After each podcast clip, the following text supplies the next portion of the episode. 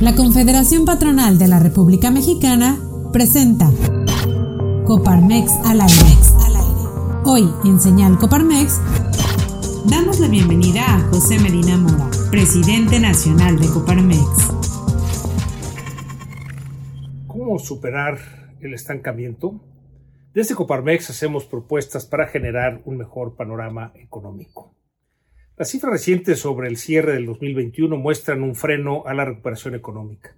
El rebote fue de solo el 5%, que si comparamos con la caída del 8.4% en 2020, vemos que no recuperamos el nivel que tenía la economía antes de la pandemia. Por otro lado, la expectativa de crecimiento para el 2022 es de 2 a 2,5%, lo cual quiere decir que será hasta el 2023 que lograremos el nivel que teníamos en la economía antes de la pandemia. Frente a este escenario adverso hay dos elementos en los que debemos trabajar de la mano gobierno y sector privado.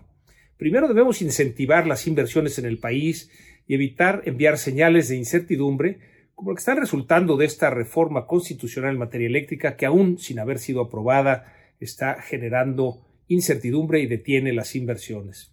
Segunda instancia, es de suma importancia recuperar el empleo de forma homogénea y suficiente. Un esfuerzo conjunto entre gobierno y empresa será clave para ello.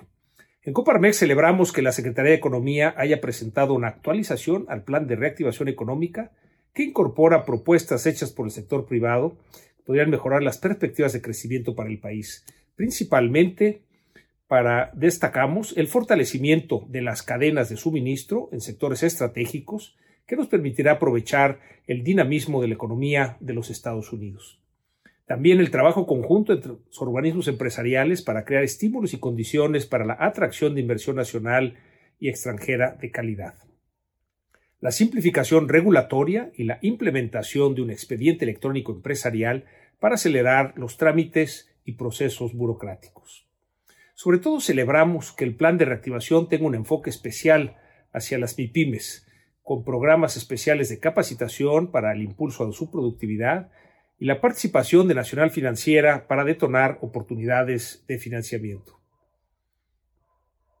Si queremos revertir la situación de estancamiento, el déficit en el número de empleos, la creciente inflación y la falta de inversión tan necesaria, debemos actuar en conjunto y con generosidad al sector público y el sector privado, porque nadie es mejor que todos juntos. Es momento de identificarnos como aliados y complementarnos. Deseamos que México, tenga un mayor crecimiento. Con este plan de reactivación económica recién anunciado por la Secretaría de Economía es un primer y gran paso, pero hay mucho más que hacer, pero significa que ya vamos en la ruta correcta. Sabemos que México requiere apostar por una economía de mercado con desarrollo inclusivo, porque no basta con generar riqueza, sino lograr que se distribuya de forma correcta, justa y que permita que quienes hoy no tienen oportunidades, en especial las mujeres y los jóvenes, cuenten con ellas.